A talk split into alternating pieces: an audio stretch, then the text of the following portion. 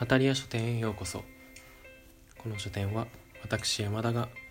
好きになった本気になった本についてゆるーく語っていくタイプの書店です。実際の販売は行っておりませんので気になる本があった場合は地元の書店さんでお買い求めください。それでは本日もごゆっくりお過ごしください。それでは本日語らせていただく本はリチャード・ドーキンスさんの「利己的な遺伝子」です。個人的にはとても有名な本だと思っているんですが意外と身の回りに知っている人が少なくて結構驚いています。もしかしたらあまりに当たり前なのでもう一般的な知識になってしまっているので読んでる人がいないのかもしれないですが実際に読んでみると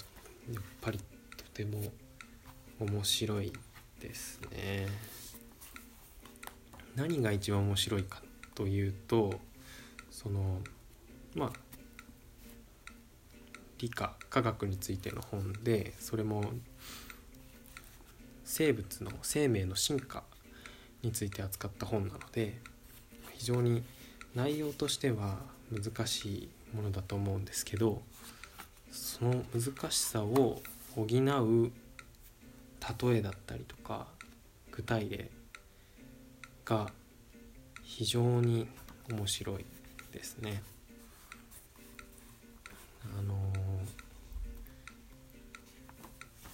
はい、擬人化と呼ばれる手法手法がかなり多く遺伝子に対して使われているんですけどそうするとスラスラ内容が入ってくるのでかつまあ人間の生命の根源的な部分について触れられる非常に面白い本だなと思っております。すごいその分厚い600ページぐらいある本なんですけどあまりに好きすぎてあの随所に好きなフレーズのところに付箋が貼ってあるんですよね。なんか貼りすぎてももはや付箋の意味がないというぐらい各ページに深い洞察あるいはすごくあの刺さるフレーズが散りばめられていてとてもそういった意味でもとても好きな本です。内容としては「利己的な遺伝子」というタイトルからも想像できる通り生命の進化はあのある意味利己的に振る舞う遺伝子のその振る舞いの結果の連鎖によって、えー、進化というものは必然的に起こってくるというのがリチャード・ドーキンスさんの、えー、主張なのですけれどもこの中で一番やはり面白いなと思うのが生き物って、えー、自分の種族種？例えば人間だったら人間馬だったら馬っていうその種の利益のために、えー、デザイン設計されているっていう側面を信どこか頭の奥で信じてる人が多いのかもしれないんですけどいやいやまあそれをそのドーキンスさんは利他性と呼んでいるんですけどいやいやそんなことはないよと。仮に、えー、利己的にその遺伝子同士が振る舞ったとしてもその例えば他人を助けるだったりとか自分の子供を動物が助けるっていう行動も説明できてしまうんだよという説明が、えーされる章があるんですけどそこがすごい納得のいく説明であのあまりに論理的であるがゆえにどこか怖くなってしまう。そんな本でもあります。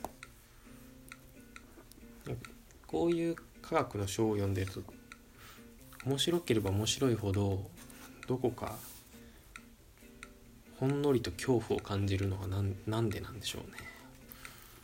宇宙の本とかを読んでいても少し怖い部分があるのが不思議だなと。思って読んでいます。逆に自分はこういった本を手に取って読み進めていくうちにあちょっと怖いなと思う本だと、えー好きになる傾向にありますね。あとは遺伝子だけの話ではなくてこの本はミームと呼ばれる、えー概念についても扱っているんですけれどもその遺伝子ジーンのという言葉を、まあ、英語で言うと遺伝子のジーンという言葉ですけれどもそのジーンをいじって、えーミーム遺伝子が物質的なものだとするならば概念的に人から人へと伝わっていくものがミームという概念で説明されているんですけれどもそちらもすごくこちらの説明もものすごく面白いんですよね。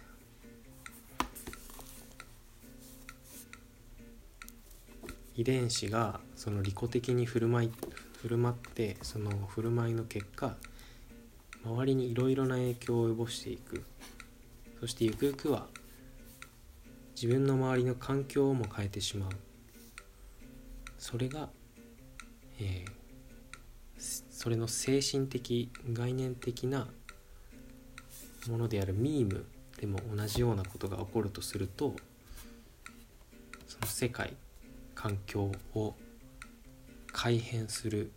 力が遺伝子以上に強いのではないかという妄想をしながらこの本を読み進めました。こういうふうになんかちょっといい科学の本ってなんか少し賢くなった気分になれるのでそういった意味でも好きです。